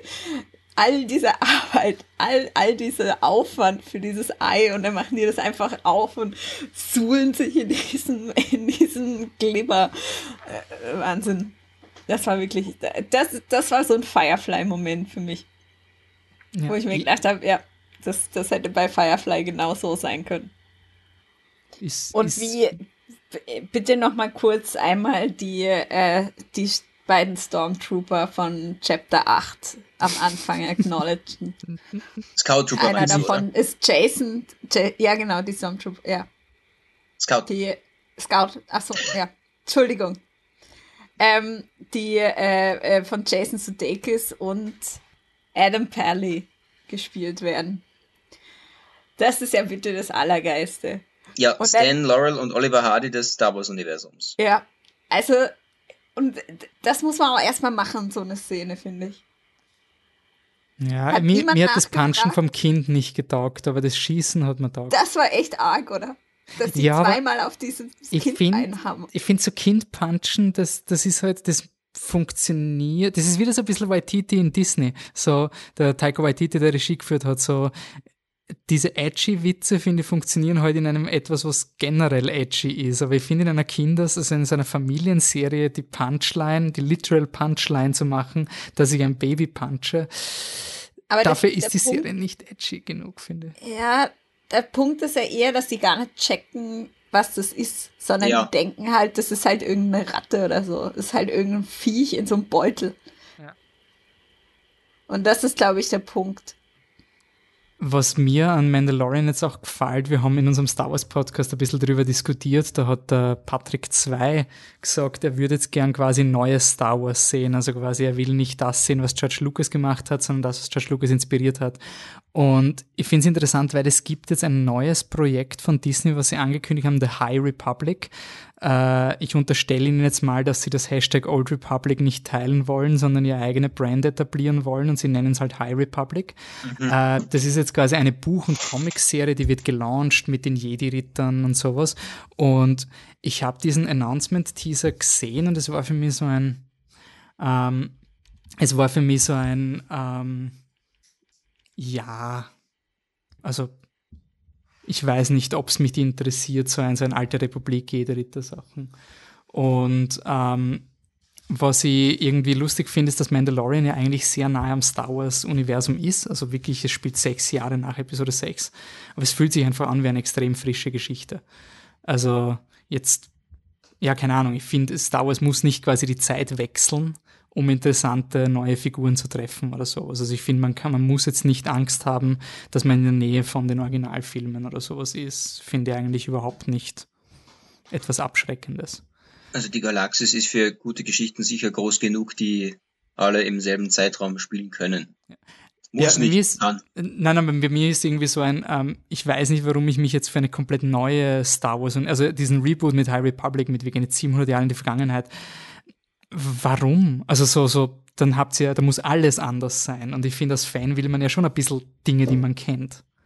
Und wenn ich dann 700 Jahre vor Episode 7 Mandalorian sehe, die genauso ausschauen wie Boba Fett, dann frage ich die Plausibilität und, und wie geht sich das aus und so. Und ich weiß nicht, ich, ich, für mich war dieses Old Republic immer so extrem unsympathisch. Ich weiß nicht, wie euch, wie sehr euch das interessiert, dieses Konzept von gehen wir tausend Jahre in die Vergangenheit, machen anderes Star Wars.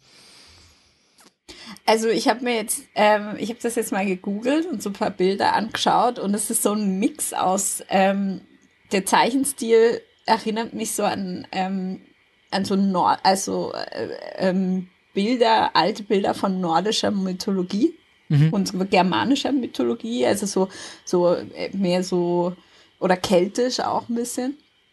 Das finde ich eigentlich sehr interessant. Es sieht aber gleichzeitig aus wie so Sektenkult-Propaganda. Äh, ähm, so ein bisschen Scientology-Style irgendwie. Ich weiß es nicht. Es kann voll interessant sein. Es kann unfassbar langweilig sein. Es ist Oder, schon sehr blond also, und blauäugig, wenn man sich's anschaut. Genau. Und es sind wieder sehr viele vier Augen, aber trotzdem, ihr wisst, was ich meine. es ist alles, es ist alles ein bisschen. Hm. Also ich muss sagen, irgendwie habe ich ein bisschen jetzt Interesse dran bekommen, mir das mal anzugucken. Und ich finde es eigentlich, ähm, kann man schon in die Vergangenheit gehen, warum nicht? Ja. Also so Ursprünge zu erzählen, wie so ein Kostümdrama fast schon. Vielleicht mit so einer ganz eigenen Sprache oder so einem ganz eigenen Wissensstand, der über die Jahrzehnte, Jahrhunderte, Jahrtausende verloren gegangen ist, über Praktiken, die man dann halt ähm, macht oder nicht mehr macht. Und, und also ich finde, da kann man schon ein bisschen was rausholen. Ich das wäre schon. Für mich ist irgendwie so ein bisschen ein Fe also so eine warum soll es jetzt viel kreativer? Also für mich ist irgendwie so diese Frage, so dieser Blank Slate, Episode 7, 8, 9 waren jetzt auch nicht die, die Innovationen, da hätten es auch alles machen können. Ähm, hätten, ja. Den, den Reset und quasi den, den Canvas, also die, die, die Leinwand, musst du dir, finde ich, ein bisschen verdienen. Also ich finde, das ist quasi kein, kein Gratisschein, dass so ich, ich, ich kann mich in Star Wars nur verwirklichen, wenn ich maximale Optionen habe. Ich finde irgendwie, oft, durch das Einboxen ergeben sich einfach spannende Geschichten. Also zum Beispiel bei Mandalorian, wie erzähle ich die Geschichte vom Imperium, das jetzt kollabiert. Das ist eine spannende Geschichte. Also, und ich glaube, es sind einfach zwei grundverschiedene Ansätze. Und die können beide gut verlaufen und die können beide, ja, in die Hose gehen. Also, mhm. ich glaube, das muss man einfach, einfach offen lassen. Ich finde, das ist, ich stelle mir das jetzt ein bisschen wie so ein Kostümdrama vor. Also ich gucke ja. mir auch Historienserien. Ich schaue mir ja auch Vikings an, weil mich interessiert, wie es damals, also wie die sich vorstellen, wie die, damals gelebt wurde. Äh, überzeichnet natürlich, aber halt, also ich schaue mir ja auch einfach Historienfilme an. Mhm. Na, warum, warum ich deswegen so kritisch bin, es gab ja Benioff und Weiss, die Macher von Game of Thrones, waren ja eigentlich für eine Star Wars-Serie gecastet, als Regisseur, Director, Producer, man weiß es nicht, und wurde gleich mhm. mal wieder angekündigt, eine Series of Films. Ähm, und für mich ist das so, so urtummes, also die beste Erklärung, weil sie, sie haben nämlich Cons für diesen, für diese Buch- und Comic-Serie, haben sie echte Concept Artists von Lucasfilm bekommen, die halt wirklich diese Raumstation designen für ein Comic, für eine Buchreihe. Also die beste Erklärung, die ich hatte, ist, das ist das gecancelte Benioff und Weiss Projekt und sie verwursteln es jetzt quasi in Bücher und Comics ohne den Film. Also eh schlau. Das macht total Sinn. Es macht total ja, Sinn, weil plötzlich erklärst du, warum du Concept Artists bezahlst für eine Comicreihe.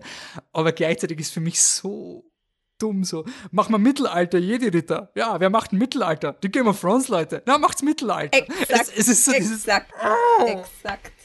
Mach mal lustigen Han Solo. Wer macht lustig? Die Lego-Film-Leute. Passt, macht's lustigen Han Solo. Wer macht Krieg? Wer macht Dark und Edgy? Der Godzilla-Typ. Okay, mach, mach jetzt Dark und Edgy Star Wars. Es ist so dieses Producer-Denken. Das, und, und man hat nicht an Favreau von Anfang an gedacht. Das verstehe ich nicht. So, wer macht Star Wars Regie? Ah, oh, der Typ, der schon Star Trek wie Star Wars gemacht hat. Okay, der, passt. also, das verstehe ich nicht und deswegen bin ich bei High Republic urskeptisch, weil die Game of Thrones Leute für Mittelalter Star Wars anzuheuern, ist für mich so. So offensiver der Plätze wird, meinst du?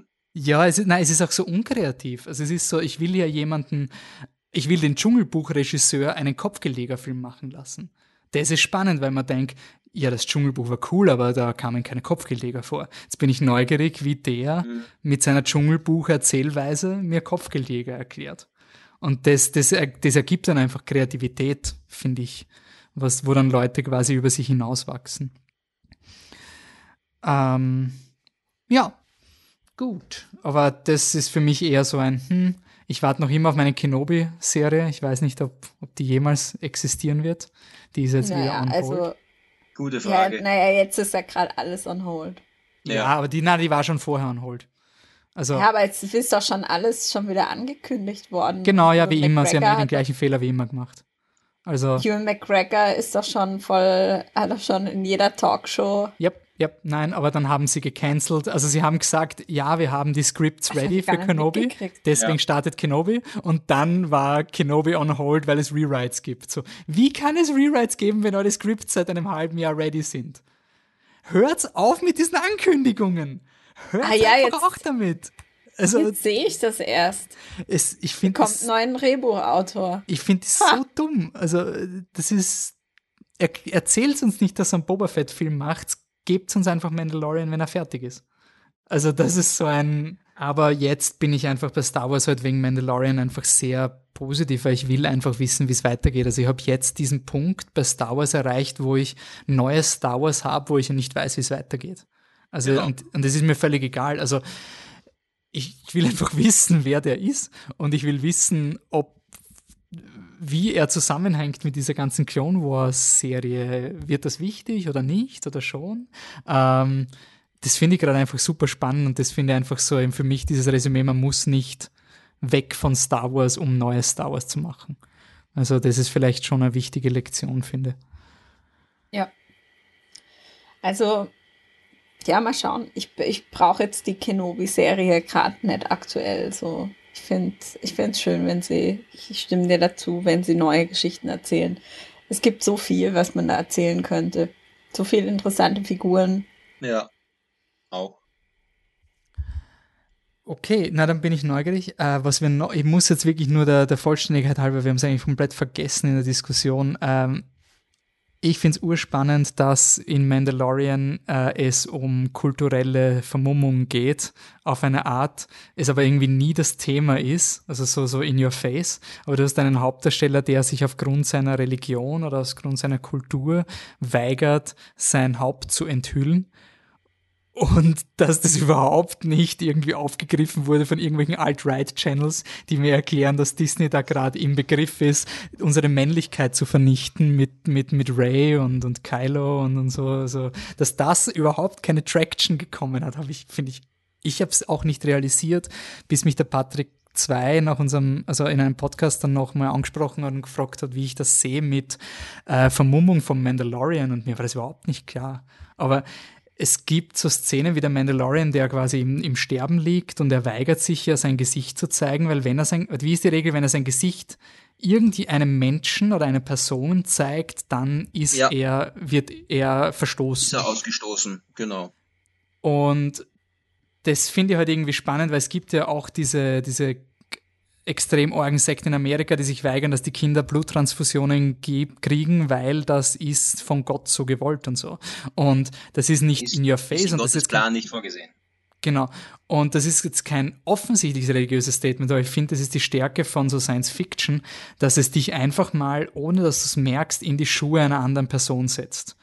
Und alle diese Leute, die normalerweise haten gegen Gesichtsbedeckungen und so, finden den Mando urgeil und badass und der hat seinen Warrior Way und, und checken es halt nicht. Eben, aber du hast gerade schon das Stichwort gesagt, das ist halt eher militärisch aufgeladen und das finden sie ja wieder geil. Ja, aber ich finde, es, es hält dir schon auf eine Art den Spiegel vor, wenn du es willst. Auf jeden also Fall. aber ich muss sagen, mir ist es auch nicht aufgefallen, aber als wir jetzt vorhin im Vorgespräch drüber gesprochen haben, ähm, absolut absolut diese Symbolik ist da und auch ähm, sehr bewusst gesetzt, glaube ich. Aber noch nicht, ähm, aber so schleichend. Also wir haben einen anderen Eindruck davon bekommen. Vielleicht hat auch, weil es von der Bildsprache anders geframed wird. Also es ist halt genau. wirklich, er ist, er ist mehr ein Klingone, also dieser, dieser Warrior und nobel und zivil. Er ist dieser, dieser klassische zivilisierte Warrior. Also so, er hat einen Code. Und ich finde es deswegen so spannend, dass man in der letzten Folge die Rüstungen von den Mandalorianern sieht, die ihn retten. Und das sind die Bösen in Clone Wars. Und das ist, glaube ich, kein Zufall. Also ich glaube, da wird noch sehr viel über dieses Kriegs, äh, Kriegstreibereien kommen. Aber ich finde es ein, ich hoffe, das ist meine große Hoffnung für Mandalorian Season 2, dass das eine der größten Red Herrings oder, oder, oder, oder Expectance Inversion wird, dass du halt draufkommst, hey, diese Mandalorians, die haben auch Scheiße gebaut. Also so mhm. Warrior Way und, und, und sonst irgendwas ist jetzt nicht die, die, die, das Allheilmittel für alles, sondern schafft auch viele Probleme. Und da bin ich irrsinnig gespannt, ob das wichtig wird oder nicht. Also, ja. Ja. Also Jede vor allem, weil er sich ja äh, gefühlt sehr emanzipiert hat, dann auch in der letzten Folge, dann mit seinem, mit seinem, ähm, seinem Symbol, das er hat und das er aber auch mit, mit Baby Yoda teilt mhm. und so. Ähm, und ja, das machen alle, aber man hat so das Gefühl, dass er sich über den Verlauf der Serie emanzipiert hat von allen den ähm, Auflagen. Auch dass er dann tatsächlich seinen Helm abnimmt und diese Entscheidung fällt, heißt ja für mich, ähm, dass seine Zugehörigkeit zu seinem seiner Vergangenheit eigentlich und zu seinem ähm, seiner Gruppe oder seinem Clan oder wie auch immer äh, für ihn nicht mehr die oberste Priorität hat. Mhm. Und das, glaube ich, wird halt spannend, weil sie kommen, um ihn zu retten. Aber was ist dann so? Ja. Was erwarten Sie dafür von ihm? Das wird auch nochmal spannend. Und was auch visuell unglaublich genial ist, die Art, wie der Mandalorian gefunden wird, vom, vom, wie es gedreht ist und was passiert, ist quasi ident mit Baby Yoda. Also du hast einen Roboter, der ein Kind bedroht und dieser Roboter wird dann erschossen von dem, von der Person, die das Kind dann rettet und so. Also du hast am Ende, in, am Ende von der Staffel ist die Geschichte vom Mandalorian die gleiche wie mit Baby Yoda und deswegen kann er sich vielleicht auch so identifizieren in der ersten Folge, weil dieser Roboter Vater ein Baby umbringt. Also das ist halt wirklich aufgrund seiner Story auch. Also das gibt ihm so viele Layers noch dazu. Und das, was du sagst, Franzi, mit, dass er quasi seinen Wegen abschwert, ich glaube, das ist super, weil das so ein, es ist noch eine rechtliche Grauzone, aber er hat's gemacht. Also noch kann er sagen, er ist ein Mandalorian, weil das war jetzt mal der erste Schritt. Und dann ist die Frage, wem als nächstes. Also es wird wahrscheinlich immer mehr sein, dass er sein Gesicht zeigt oder dass er, mhm. dass er nicht nach den Mandalorians lebt. Ich meine, er hat eh convenienterweise sind eh alle gestorben. Also er ist eh der Einzige. Und naja, er und die, die, die, die Schmiedin, wo ich nicht weiß, ja, genau. wie sie heißt. Aber, aber das war für mich auch ein, ein, ein sehr spannender und für mich unerwarteter Twist, dass plötzlich der Killer-Roboter aus der ersten Folge wieder da ist und auftaucht und jetzt als, als Nursing-Robot oder wie hat er sich bezeichnet, irgendwie so äh, dann fungiert. Gesprochen also damit habe ich überhaupt Taika. nicht gerechnet, dass der plötzlich durch die Tür reinkommt und These wird. Das war eine schöne, sehr schöne Überraschung in dieser. In wie, wie schön ist es für eine Kinderserie, dass du sagst, Technologie ist nicht böse, it's just a neutral reflection of the people. Das ist so cool. Ja, das gehört in Kinderserien. Das ist, das ist ja. so dieses. Richtig, richtig gut. Großartig. Und dann der, der Terminator-Moment am Schluss. Heartbreaking. Ja, ich meine, aufgelegt und bedient sich natürlich e offensichtlich gleich, aber natürlich, also da, da, wenn man da mal eben, so wie der, wie der Stefan vorher gesagt hat, wenn du nicht Terminator gesehen hast und das erste Mal einen Roboter siehst, der sich für seine Freunde rettet und der Mendo weint Der Mandalorian, er will es nicht zugeben, aber er weint. Es finde ich so cool, dass die Serie, also sie sind sich nicht zu schade für sowas. Also sie sind sich überhaupt nicht zu schade zu sagen, du bist jetzt traurig und es ist nicht, es wird nicht durch einen Witz entkräftet. Das finde ich total großartig. Also, mhm. ist schön. Na, aber ich muss schon sagen, hätte ich diese Serie, weil wir vorher gesagt haben, wegen der crappy Action und sowas, manchmal passiert nichts. Also, das ist, wenn ich das als Kind gesehen hätte, da war damals war das Highlight, wenn die Voyager einmal geschossen hat, auch wenn das die gleiche Schussanimation war, die ich schon jede zweite Folge gesehen habe, aber es war zumindest Action. Und wenn dann noch ein Photonentorpedo geflogen ist, bist du narrisch. Und wenn das Photonentorpedo auf das Schild von dem Schiff kommen ist, dann war es ein Staffelfinale. Dann war das schon, ja. bist du deppert. Also alleine, so, by the way, Folge 2, Sandcrawler machen wir, Folge 1, Shootout, Folge 3 sind wir Mandalorians, die mit Jetblack fliegen, Folge 4 haben wir ein ATST, Folge 5 ist langweilig, weil nur ein Sniper da ist, Folge 6 ist äh, Gefängnis, Raumschiff, Folge 7 ist das, Folge 8 ist Schuh, es ist unpackbar, was da geboten wird. Also so vom, vom Entertainment Delivery ist ein Wahnsinn. Und so geil diese eine Szene, wo die, ähm, wo sie kämpfen und mit diesem Laser oder diesem Band da, diesem Lichtband da, dieser ähm, Barfight, wo die, wo die Gina Carano Cara, andere. Also so halt so richtig Western-Style, wo das halt auch schon immer wieder ein Thema war, wo ja. man mit so einem Band irgendwie verbunden ja. wurde und dann kämpfen musste und so. Und das ist einfach so, das sind so Kleinigkeiten, aber das macht es einfach so cool und so lebhaft und so. Mhm. Also. Das macht das Ganze einfach sehr echt im Sinne, dieser, im Sinne der fiktiven ja. Welt. Ja, also so du, die haben sich halt wirklich überlegt, ähm, was macht Sinn für das Setting, aber was würde es auch geben? Also was, wie können wir diese, diesem, dem Leben geben und gleichzeitig was zeigen, was die Leute noch nicht kennen? Super, super. Und gleichzeitig hast du die Katze aus Rebels, die auf dem, in der gleichen Bar hockt und du denkst dir, ah, herrlich. Es, so, es, sind so viele Details einfach versteckt in dieser ja. Serie. Ähm, also, na, und auch wie du aus einem ATST, der ja eigentlich lächerlich ist in Episode 6 und ja. dieser Rob, dieser Chicken Walker ist, der stolpert über die Baumstämme, dass du den mal sagst, okay, also ja, in Episode 6, andere Situation. Aber wenn du mit Holzstöcken bewaffnet bist, dann ist ein ATST so ziemlich das Ärgste, was du treffen kannst. Das ist echt cool. Das war, war extrem cool. Und natürlich ist es Kurosawa 7 Samurai, weil in jeder Star Wars Serie gibt es mindestens eine 7 Samurai-Folge. Ja, ja. Also. Natürlich. Klar. Na cool, dann ist ja Star Wars wieder gerettet und alles ist schön. Und schauen wir mal, wenn wir wieder neue Star Wars Kinofilme kriegen. Aber. Ja. Ich hoffe, no. jetzt hält ja alles. Ich hoffe, dass die Zeit genutzt wird, um gute Geschichten zu schreiben. Mhm. Na, ich, Weil ich das ist das Einzige, was man jetzt machen kann. Ja, ich, ich glaube, na, aber ich finde schon, wie gesagt, also abgesehen von der, der großen neuen Trilogie, die storytechnisch eher mau war, aber ich finde trotzdem noch gut erzählt, ähm, haben sie bisher schon gute Geschichten erzählt. Also es sind Fall. genug Leute da, Zeitreisen in Star Wars, for fuck's sake. Ähm, und ich finde, ich glaube jetzt durch diese Skywalker-Sage, dass man das jetzt wirklich mal beendet hat, ich glaube, es war psychologisch auch wichtig. So dieses, ja, wir setzen es fort, aber das wollt ihr eh nicht und jetzt haben wir das alle realisiert. Und de facto ist das Universum eh das Gleiche, weil Imperium ist besiegt und jeder und so. Das ist alles. Wir haben jetzt unsere Gruppentherapie mit 7, 8, 9 gehabt und es war schön und es ist jetzt erledigt und wir sind draufgekommen, dass wir ich glaube, das war schon wichtig. Also ich glaube, das war wirklich wichtig, dass man da mal durchgeht und 7, 8, 9 durchspielt und das jetzt einfach mal ad acta legt. Und, und wie jede Therapie muss es auch ein bisschen wehtun. Das heißt, ihr habt noch genug, es gibt noch genug zu schauen, weil die Zeit bis Mandalorian Staffel 2 dauert noch. Ich glaube, im offiziell kommt im Herbst. Schauen wir mal. Hm. Das äh, wage ich zu bezweifeln. Und wenn die Gerüchte um Rosaria Dawson stimmen, dann zucke ich aus. Also dann wird die Staffel 2. Rosaria Dawson ist gecastet für Mandalorian Staffel 2 als, als, als Sokatano, die ah, ehemalige ja. Schülerin von Anakin.